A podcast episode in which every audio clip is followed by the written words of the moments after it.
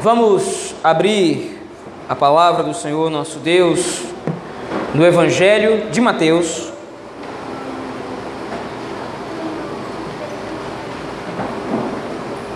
Capítulo de número 6.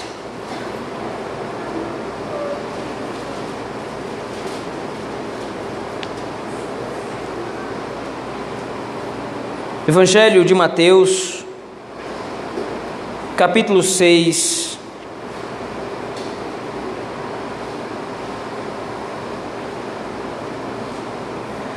Versos de 16 a 18.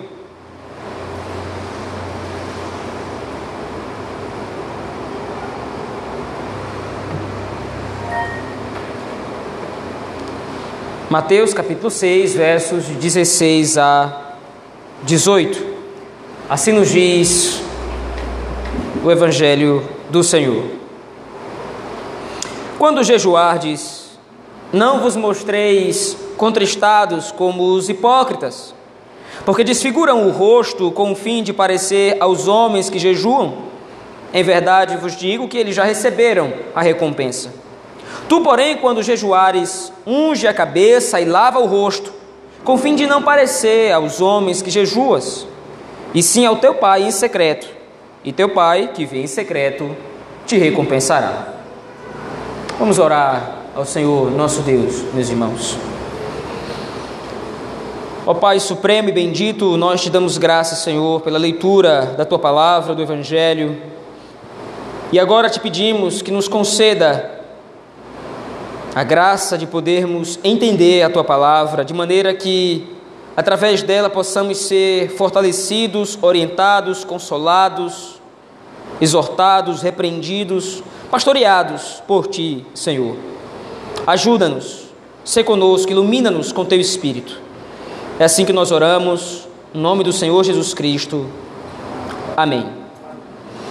Meus irmãos, nós vimos que desde o capítulo 6, desde o início do capítulo 6, o Senhor Jesus Cristo está repetindo, por diversas vezes até, o quanto é imperativo que aqueles que nasceram de novo, ou a quem fora revelado o reino dos céus, devem distinguir as suas obras dos hipócritas.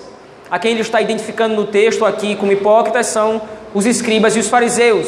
Estes homens, como ele já mostrou no capítulo 5, não conhecem o Senhor.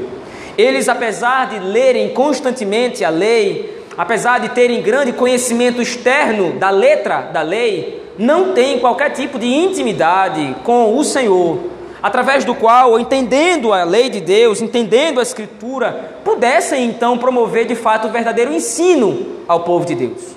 Então o Senhor Jesus Cristo os chama de fingidos, de hipócritas. Como nós vimos, por exemplo, nos versículos de 1 a 4, quando o Senhor Jesus Cristo exorta, nesse capítulo 6, sobre a caridade. Como nós vimos, por exemplo, a partir do, a partir do versículo 5, através da oração, e como a oração deve ser usada como um meio através do qual nós nos relacionamos com Deus como nosso Pai, e não para nos promovermos ou promover a nossa própria piedade, querendo aparecer para os homens. Esse mesmo tema, mais uma vez, é repetido pelo Senhor Jesus Cristo, agora com a prática do jejum. Nós precisamos então, para compreendermos essa exortação do Senhor Jesus Cristo, entender um pouco mais sobre a prática do jejum. Alguns comentaristas vão traçar uma lista de ocorrências e de contextos em que o jejum era usado, especialmente no Antigo Testamento. Nós temos, por exemplo, o jejum sendo usado como método de arrependimento público de pecados. Quando o povo pecava contra o Senhor, nós vemos isso no livro de Números, no livro de Neemias, no livro de Esdras.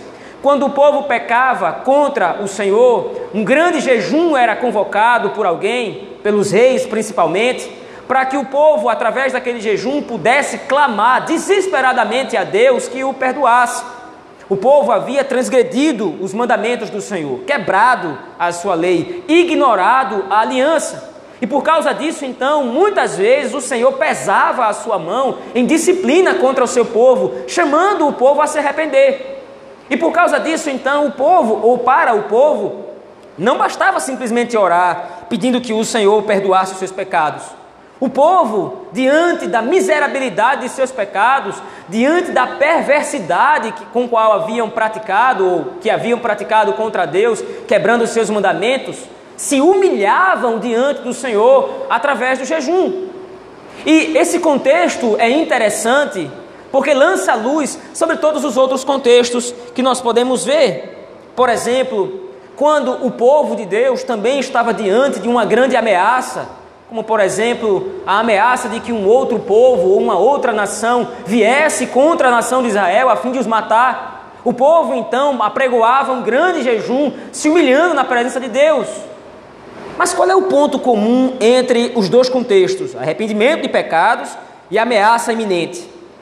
Nada mais importa Nada mais é digno da nossa atenção senão orarmos ao Senhor nosso Deus para que Ele nos livre desse grande mal que está sobre nós, seja o mal interno do nosso coração, seja o mal externo de alguma outra ameaça. O jejum na Escritura, ele nunca foi usado simplesmente de maneira individual ou para bens próprios. Quando nós, por exemplo, observamos o contexto em que Davi jejuma por causa do seu filho, pois é dito que seu filho haverá de morrer, então ele jejuma, ele cai diante do Senhor em oração, pedindo que o Senhor tenha misericórdia. Mas então, nós temos um exemplo de alguém que está jejuando para causas particulares, mas veja, quando Davi jejua ao Senhor, ele não está jejuando por si mesmo, ele está jejuando em prol da vida do seu filho.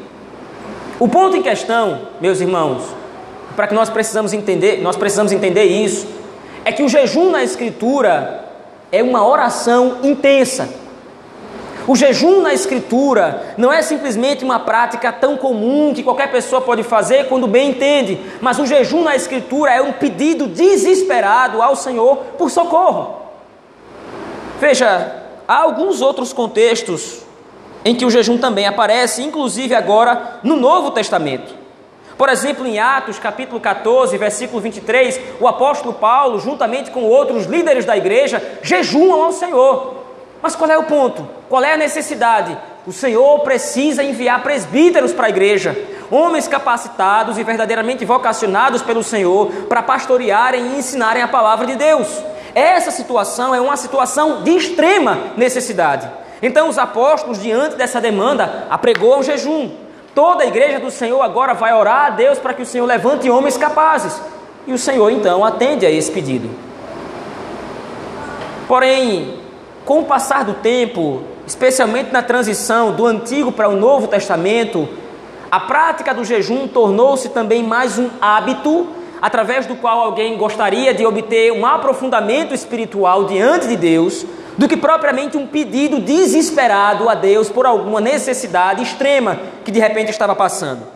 O que não é nenhum problema, desde que se entenda que o jejum, na verdade, é um sacrifício a Deus, em termos de que toda a minha atenção vai ser devotada ao Senhor em prol de uma outra causa.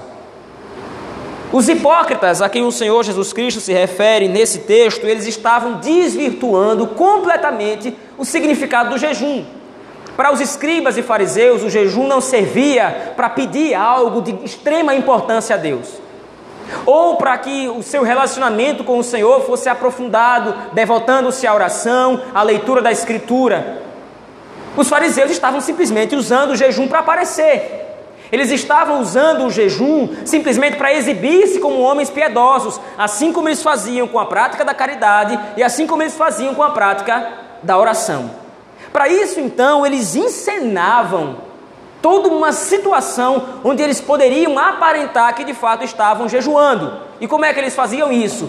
Do jeito em que eles acordavam, eles não se aciavam, não buscavam se pentear, não tomavam banho, eles simplesmente, do jeito que acordavam, iam para as praças públicas, iam para os ambientes públicos e lá erguiam as mãos aos céus e ficavam por obra, horas, orando em alto, em bom som, tocando trombeta, como o Senhor Jesus Cristo diz, a partir do versículo 5, tocando trombeta diante de si, querendo chamar a atenção. E o jejum aparentava ou era explícito através exatamente dessa aparência mais contristada, essa aparência mais desgastada, também fazendo referência a costumes do Antigo Testamento. Geralmente, quando o povo de Israel precisava jejuar ao Senhor, também havia todo um ritual de humilhação. Geralmente, os homens raspavam a cabeça em sinal de humilhação e tiravam a barba lançavam sobre si cinzas, vestiam-se com vestes, é, é, com vestes simples, se deitavam no chão com a cara no pó para orar ao Senhor. Mas esse ritual do Antigo Testamento não era um ritual superficial. Era de fato um demonstrativo da condição da alma do povo era um demonstrativo do coração do povo. Nós estamos nos humilhando diante do Senhor, porque nada, absolutamente nada mais importa, senão que o Senhor, nosso Deus, nos socorra. E por isso nós vamos nos humilhar, nós vamos clamar ao Senhor, nós vamos colocar o nosso rosto no pó até que o Senhor nos ouça. Os fariseus então pegaram esse ritual externo e transformaram numa forma de encenar a piedade mas eles se ativeram apenas ao ritual externo. O jejum não era um meio de se relacionar com o Pai. O jejum não era um meio de clamar por socorro. Era só um palanque espiritual. Veja, mais uma vez o Senhor Jesus Cristo vai emitir juízo contra os fariseus contra os hipócritas. E qual, qual é o juízo que o Senhor Jesus Cristo emite aqui? Veja aí no versículo 16, a parte C. Em verdade vos digo, eles já receberam a recompensa. Se através do jejum eles queriam simplesmente aparecer, se através do jejum eles buscavam apenas exibicionismo, eles já conseguiram isso. Todos os homens estão vendo que eles estão jejuando. Todos os homens estão vendo que eles estão ali naquela situação, encenando algum tipo de piedade. Eles queriam fama, então eles a têm. Eles não estão sendo ouvidos pelo Pai. A sua oração não está sendo atendida por Deus, porque eles não estão buscando essas coisas. Eles querem simplesmente visibilidade. Tu, porém, diz o versículo 17, e aqui há mais um contraste. Por que os fariseus eles agem assim? Por que os fariseus estão buscando fama? Por que eles estão buscando visibilidade? Porque Cristo não fora revelado para eles. Porque o reino dos céus não havia sido transmitido a eles, por isso eles são homens ignorantes. Apesar de conhecerem muito sobre a Escritura, eles não têm o entendimento da Escritura. Eles não sabem quem é Cristo. Eles não fazem ideia do que é o reino dos céus, de como é servir ao Pai verdadeiramente, de maneira espiritual, de maneira real. Porém, os discípulos conhecem Cristo.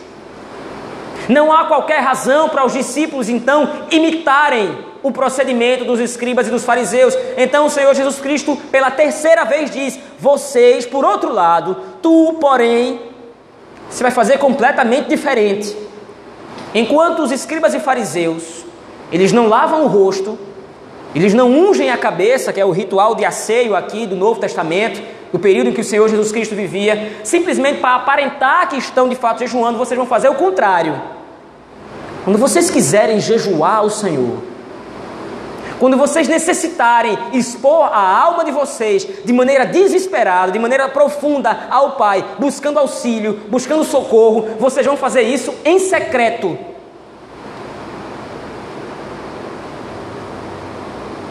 Veja o verso 17. Tu, porém, quando jejuares, unge a cabeça, lava o rosto, com o fim de não aparecer aos homens que jejuas, e sim ao teu Pai que vem em secreto. Teu Pai que vem em secreto, então, te recompensará. Mais uma vez, nós precisamos nos lembrar daquilo que foi dito com relação à caridade e com relação à oração, e em termos daquilo que o Senhor está dizendo com recompensará. Não é que o Senhor Jesus Cristo está dizendo que porque vocês estão fazendo isso, o Pai de vocês então vai dar a vocês o que vocês estão querendo.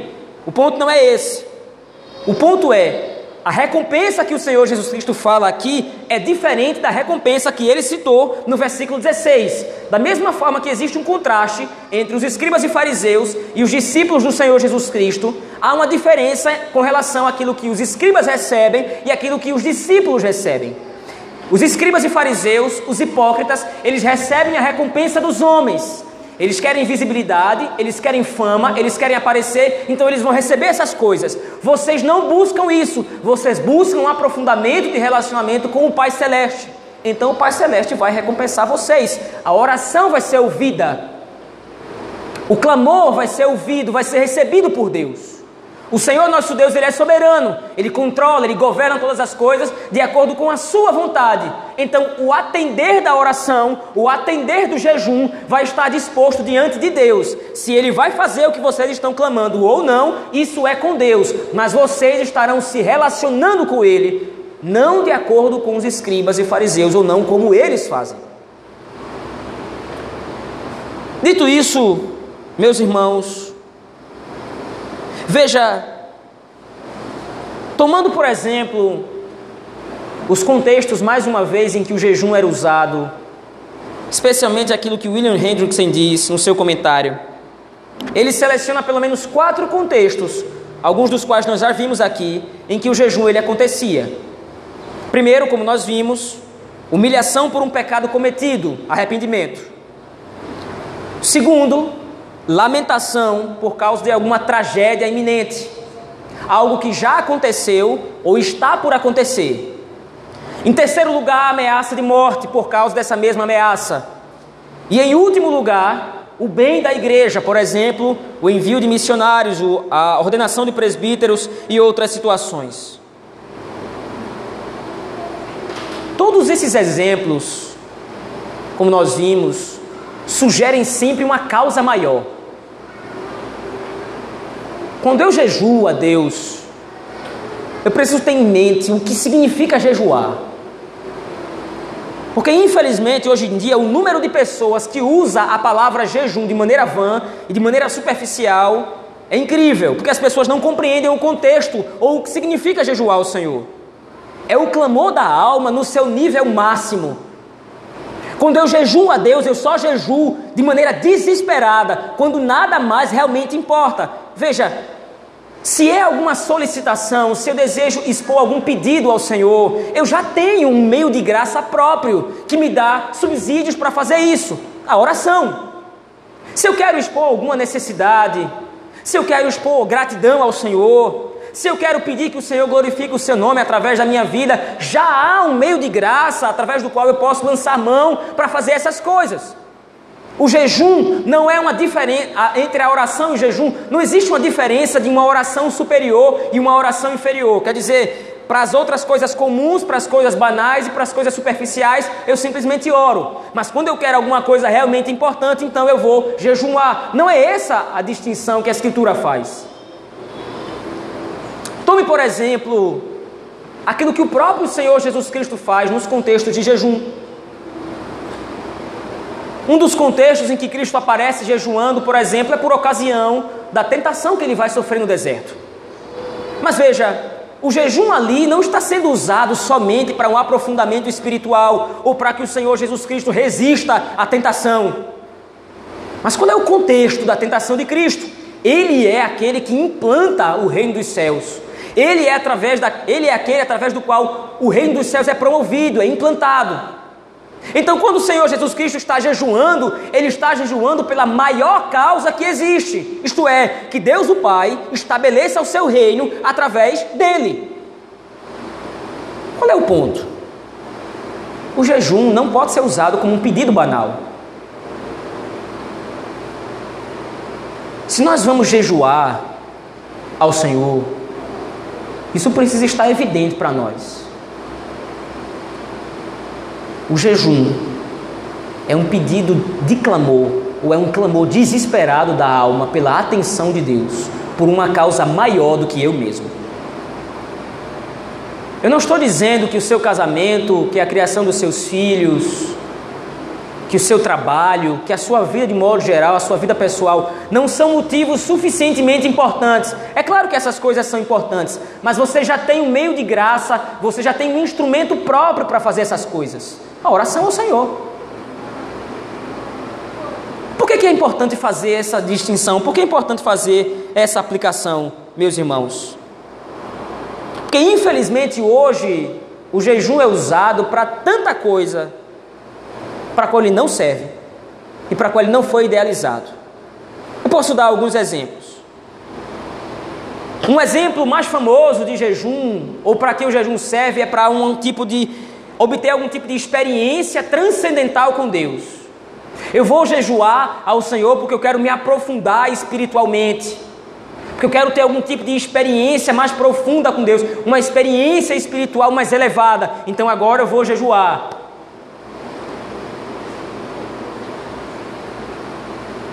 A obediência aos pais é um meio de você aprofundar a sua experiência espiritual com Deus.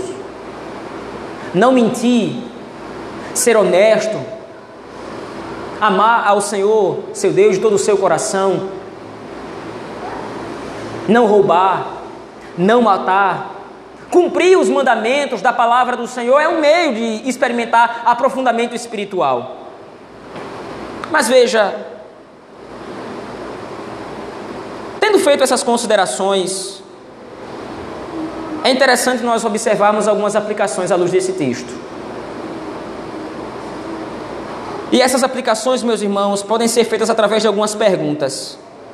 Por que nós desejamos orar? Aliás, por que nós desejamos jejuar? Qual a razão que nos leva a achar que nós devemos jejuar ao invés de orar? Será que os nossos pedidos pessoais são razões suficientes para apresentar a Deus um jejum? Mais uma vez, use como exemplo aqueles contextos que nós vimos do uso do, antigo, do uso do jejum no Antigo Testamento. Ameaça de guerra, ameaça de tragédia, ameaça de destruição, arrependimento de pecados, todos esses contextos em que o jejum era usado. Será que os meus pedidos pessoais e particulares se equiparam em termos de necessidade a essas causas extremas? Ou será que, como um bom filho, não posso simplesmente orar ao Senhor, apresentando os meus pedidos, apresentando os meus anseios? Nós não estamos pregando aqui, meus irmãos, que nós devemos rejeitar a prática do jejum. Mas se nós queremos fazê-lo, que façamos à luz da Escritura e de acordo com o que diz a palavra do Senhor.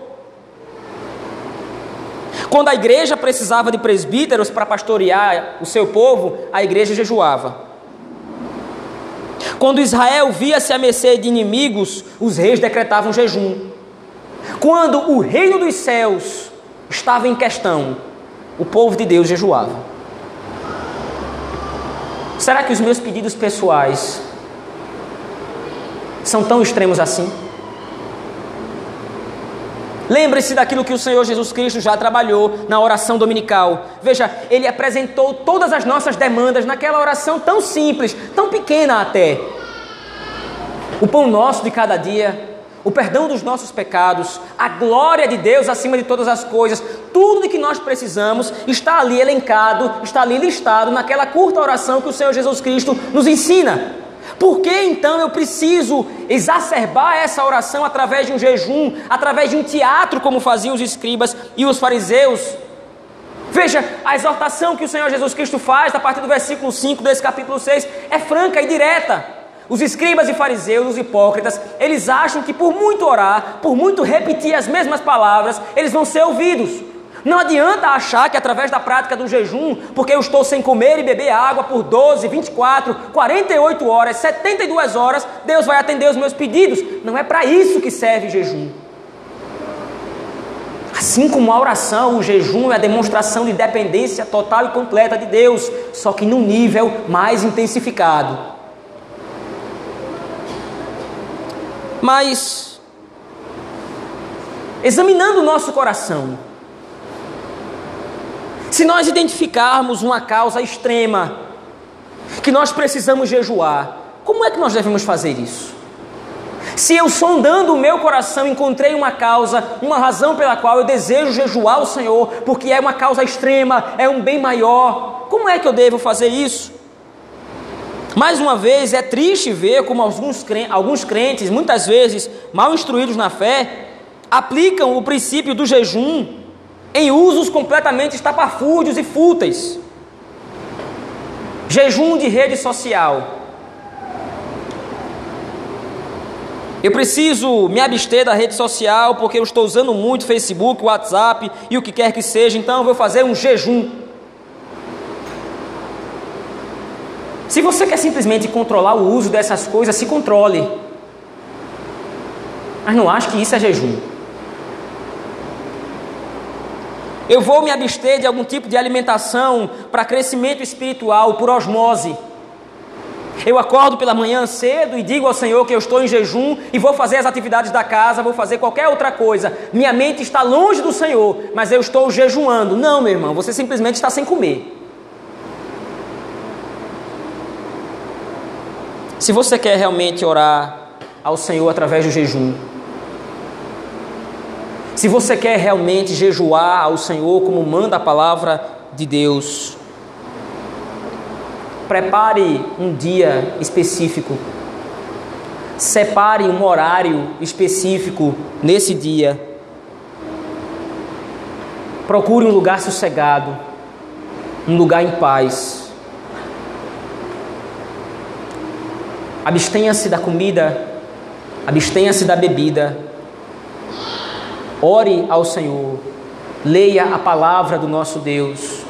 Entoe cânticos e hinos ao Senhor, se você preferir, mas concentre toda a sua atenção em Deus naquele momento. O jejum também significa isso. Nada pode obter mais a minha atenção nesse momento do que a presença do Senhor. Se eu estou realmente desesperado, e quando eu falo desesperado aqui é simplesmente no sentido de eu preciso muito disso. Se eu estou realmente desesperado, se essa é uma causa realmente extrema, se eu preciso realmente orar ao Senhor, se eu preciso realmente buscar o Senhor através de um jejum intenso, toda a minha atenção deve estar voltada para Deus naquele momento. Nada importa. Comida, bebida, distrações quaisquer.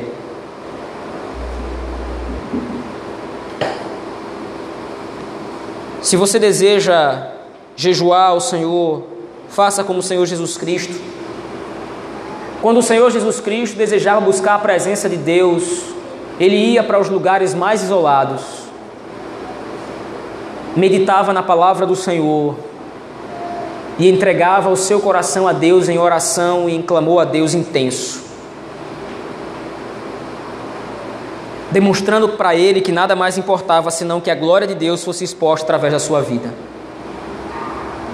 Não se deixe enganar pelos costumes fúteis do evangelicalismo moderno que transformou o jejum como se fosse uma espécie de ritual místico, em que você estando jejuando, você vai conseguir de alguma forma uma experiência, como disse antes, uma experiência transcendental, onde você vai ver anjos, vai ouvir vozes ou coisas do gênero.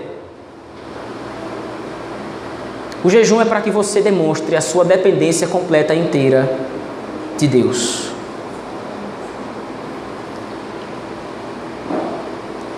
A partir disso, nós poderemos então receber a recompensa reservada para nós aqui no versículo 18.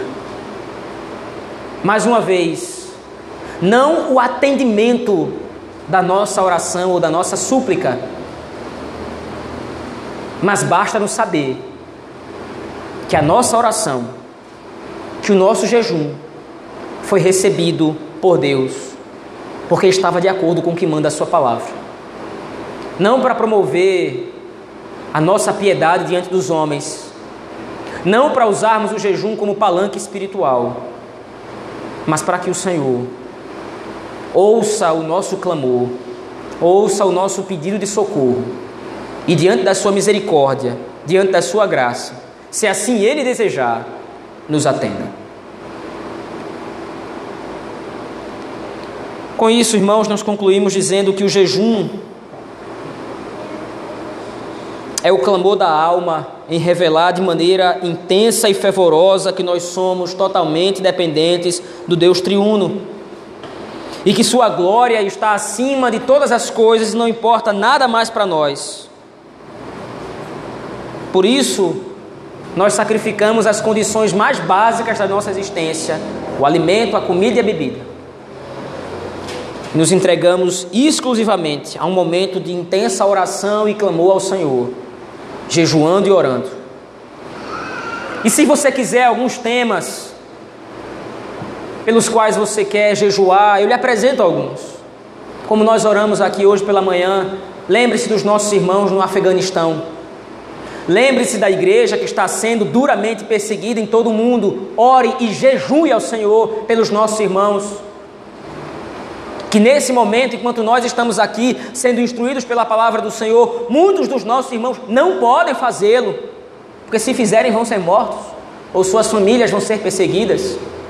Se você quer uma causa pela qual você quer jejuar, ore pelo nosso país onde homens maus e iníquos se levantam cada vez mais para promover a injustiça e a perversidade, homens que não têm qualquer tipo de compromisso com Deus, com a Escritura, homens que não têm qualquer tipo de compromisso com a justiça, com a hombridade, homens desonestos, perversos e maus. É a nossa obrigação, como sal da terra e como luz do mundo, interceder pelo mundo que, embora não mereça a graça do Senhor, deve receber dele o controle absoluto sobre todas as coisas. Se você quer um motivo pelo qual você deseja jejuar, ore pela igreja, pela nossa igreja local, para que o Senhor tenha misericórdia de nós, para que o Senhor nos abençoe, para que o Senhor nos use como sal da terra e luz do mundo mais uma vez, para alcançar os gentios, para alcançar pessoas lá fora. Se você quer um motivo pelo qual você deseja jejuar, jejue pela nossa igreja para que nós cresçamos na graça e no conhecimento do Senhor para que nós possamos, como igreja, como um povo, nos ajudar uns aos outros, nos santificarmos uns aos outros. Garanto para você que, levando em consideração todos esses temas, você certamente jejuará ao Senhor por algo muito maior do que você mesmo. Por algo muito maior do que seus pedidos pessoais, que podem e devem ser apresentados ao Senhor através da oração. Mas lembre-se, se você quer jejuar, leve em consideração que o jejum é um clamor intenso a Deus. E assim como a oração não deve ser usado para algo fútil ou superficial, não deve ser usado para ganho próprio, mas para que o Senhor, sondando o nosso coração, reconheça e veja em nós verdadeiros agentes do reino dos céus. Vamos orar ao Senhor, meus irmãos, nesse momento. Ó Pai, soberano Senhor, Criador do que é visto e que não é visto, ajuda-nos, Senhor, a lançar mão dos meios de graça, através dos quais nós podemos, ó Deus, clamar a Ti através da oração. Mas o Senhor nos mostra pela Tua palavra que há certos temas, há certos pedidos que devem ser feitos de maneira intensa como a tua glória sendo promovida sobre nós e através de nós, como o bem da tua igreja em todo o mundo, como o bem da tua igreja local, Senhor, como tantas outras coisas que devem ser apresentadas a ti e que podemos usar de maneira mais intensa, de maneira mais fervorosa, pelo jejum. Ajuda-nos, Senhor, a não sermos místicos, achando que o jejum pode simplesmente por osmose ser usado para crescimento espiritual, sem a leitura, sem a oração, sem a concentração de atenção no Senhor. Ajuda-nos a perceber que o jejum é o clamor desesperado da alma pelo teu socorro, pela tua providência. Ajuda-nos a sermos sábios, usando corretamente os meios de graça, para a tua honra, e para a tua glória, Senhor. Dá sabedoria e entendimento ao teu povo. Essa é a nossa oração. Fazemos no nome poderoso e bendito de Jesus Cristo, teu Filho. Pelo poder do Espírito, a Deus o Pai. Amém.